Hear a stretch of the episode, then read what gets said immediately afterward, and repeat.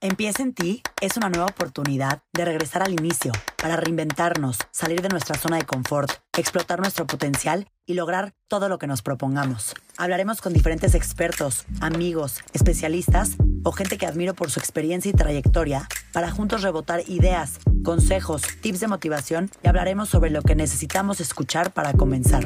Soy Paola Zurita y en este espacio te invito a escuchar, relajarte y trabajar en ti para lograr tu mejor versión porque todo lo que hagas en la vida empieza en ti.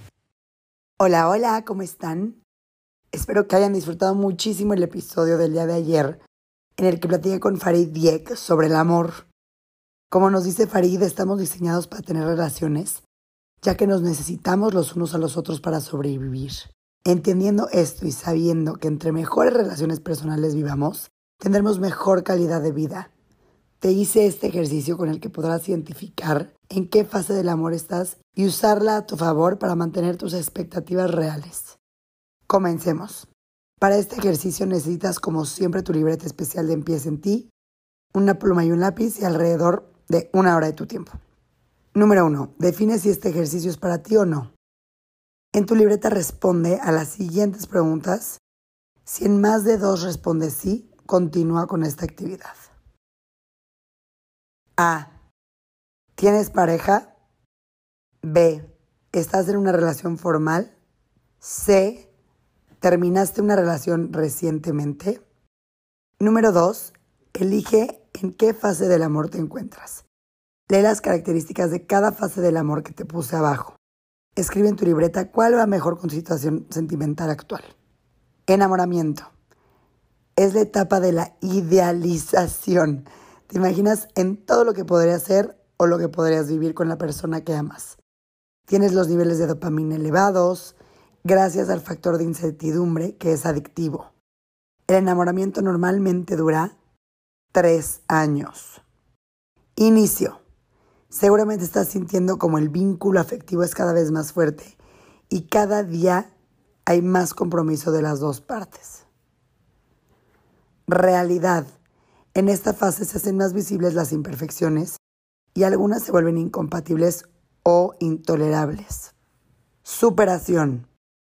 Las idealizaciones de una pareja perfecta quedan atrás y ahora hay una visión más realista sobre la relación. Evolución. Ambos están conscientes de que habrá momentos difíciles, pero aún así han decidido seguir aprendiendo a superar todos los obstáculos. Número 3. Usa sus características a tu favor y a la de tu pareja.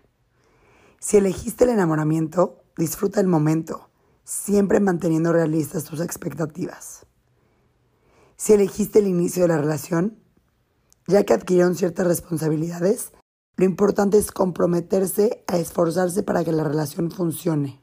Si elegiste realidad, acuérdate de darte cuenta de cómo es tu pareja. Puede pasar lentamente o de forma abrupta. Aquello que te encantaba comienza a cambiar.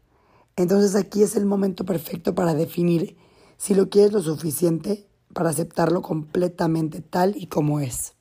Si elegiste superación, son pocas las parejas que logran llegar a esta etapa, quienes superan la crisis, construyendo una relación más sólida.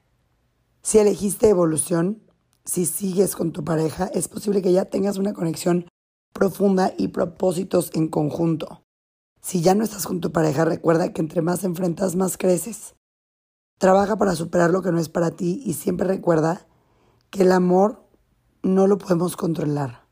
Es de sí y es involuntario. Sí es posible volver a amar. Muchísimas gracias por escucharme y espero que este ejercicio de trabajo en ti te haya ayudado de alguna manera muy especial. Feliz martes y gracias por escucharme.